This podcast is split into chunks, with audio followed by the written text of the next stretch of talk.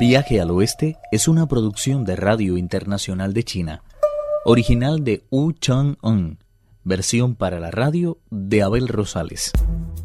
El cerdo Pachi ha ido a pedir comida para el monje Tang a un pueblo cercano.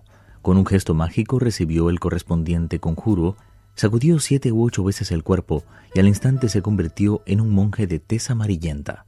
Los hombres que habitaban en aquella choza se habían ido al campo y dos mujeres acababan de hacer la comida. Al ver lo enfermizo de su aspecto y oír aquella historia increíble de que se dirigía al paraíso occidental procedente de las lejanas tierras del este, pensaron que la edad le hacía delirar. Temían, de todas formas, que pudiera caer muerto a su puerta, y le llenaron a toda prisa el cuenco de las limosnas con lo que había sobrado. El idiota aceptó hasta las costras de arroz quemado.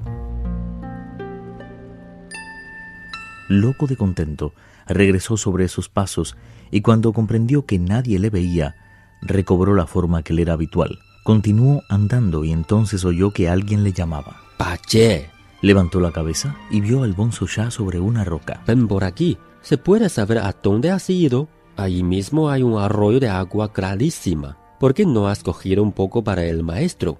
Al llegar allí, vi una casa y me acerqué a pedir un poco de arroz.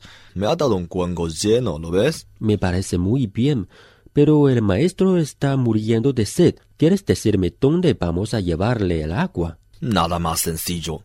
Dobla un poco la túnica y echaremos en ella el arroz.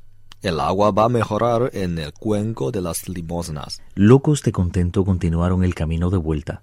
No tardaron en ver a Tripitaka caído en el suelo y con el rostro escondido entre el polvo. Alguien había desatado el caballo que estaba un poco más adelante relinchando y paciendo a sus anchas. Del equipaje no había ni rastro. Pachie se dio a la desesperación y dando una patada en el suelo gritó con rabia. Seguramente fueron esos bandidos a los que apaleó el peregrino. No han podido ser otros.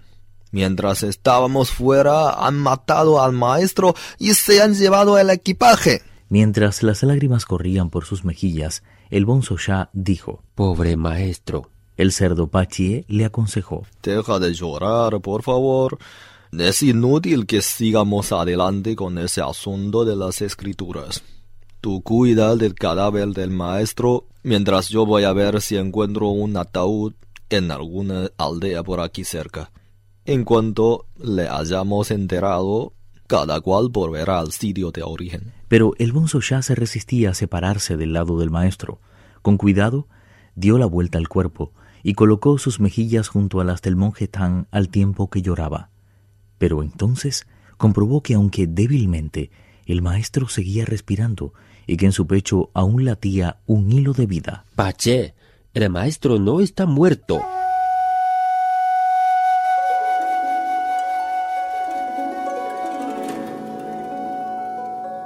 Sin pérdida de tiempo el idiota se acercó a ellos e incorporó con cuidado al maestro que empezó a recobrar poco a poco la conciencia. Maldito mono, casi acaba conmigo. ¿De qué mono está hablando? Solo cuando hubo probado agua pudo decir. Tiempo después de que ustedes se marcharon, se presentó Ukon otra vez.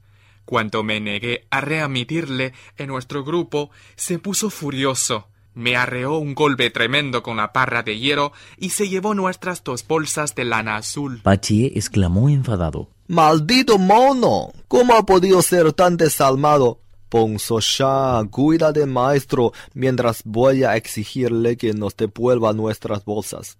El bonzo ya lo detuvo. ¿A qué viene tanta precipitación? Lo que tenemos que hacer ahora es llevar al maestro a la casa que hay junto a las rocas y pedir a esas mujeres que calienten el arroz que acaban de tarte. Antes de tomar cualquier decisión, es preciso que el maestro se recupere del todo. Pachie no tuvo nada que objetar. Tras ayudar al maestro a montar en el caballo, cogieron el cuenco de las limosnas y se dirigieron con el arroz a la puerta de la choza.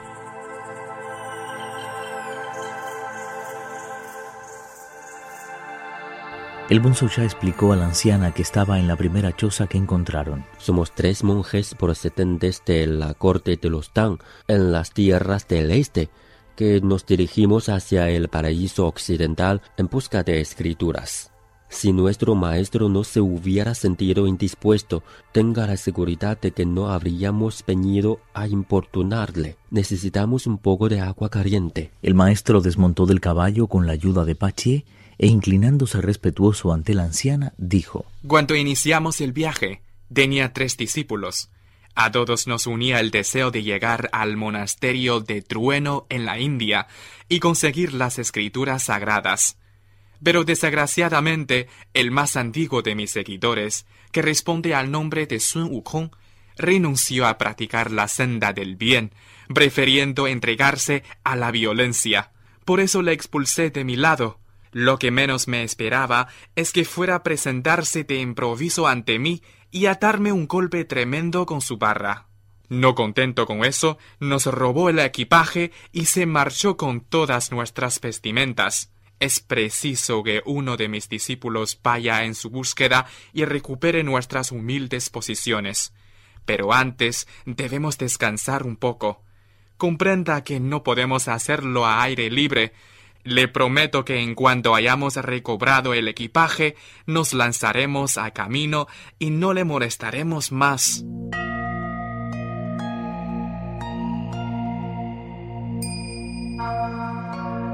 La anciana los invitó a sentarse a la mesa. Preparó después un caldero de agua caliente y se lo dio al bonzo Shah para que lo mezclara con el arroz que se había quedado un poco seco.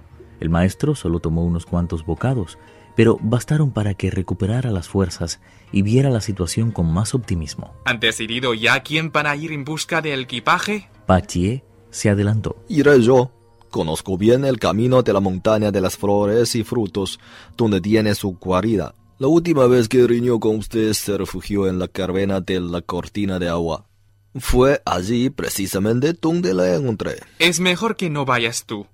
Nunca te has llevado bien con el peregrino y tienes una forma muy hiriente de hablar. La más ligera insinuación puede ponerle furioso. ¿Quién te garantiza que no vaya a golpearte con su barra? No, opino que debe ir Uchin. Estoy totalmente de acuerdo con el maestro. Debes obrar con suma prudencia. Si se aviene a devolverte las bolsas, muéstrate agradecido y regresa cuanto antes. Si, por el contrario, se niega a hacerlo, no discutas con él y pete a los mares del sur y cuántale todo a la Bodhisattva, ella se encargará de devolvernos nuestras cosas. Antes de partir, el monje Shah dijo a Pachie: Procura mostrarte cortés con esta familia y cuida bien del maestro. Recuerda que quien se porta con el respeto con el que le acoge en su casa tiene asegurada la comida durante muchos días. Por verlo antes que pueda. De acuerdo, pero no olvides que te estamos esperando. Procura regresar pronto. Tras hacer un gesto mágico con las manos, el bonzo Shah montó en una nube y se dirigió hacia el continente de Purvavideja. Sobre ese instante disponemos de un poema que afirma: El espíritu ha abandonado su hogar, aunque el cuerpo parece no haber cambiado. ¿Cómo va a fundirse el elixir cuando el fuego no alimenta los braseros? La bruja amarilla abandona a su amo y va en busca del señor del metal, mientras la madre madera se esfuerza por atraer la atención de su maestro, aunque parece abatido y enfermo. Nadie sabe si volverá ni cuándo se producirá su retorno.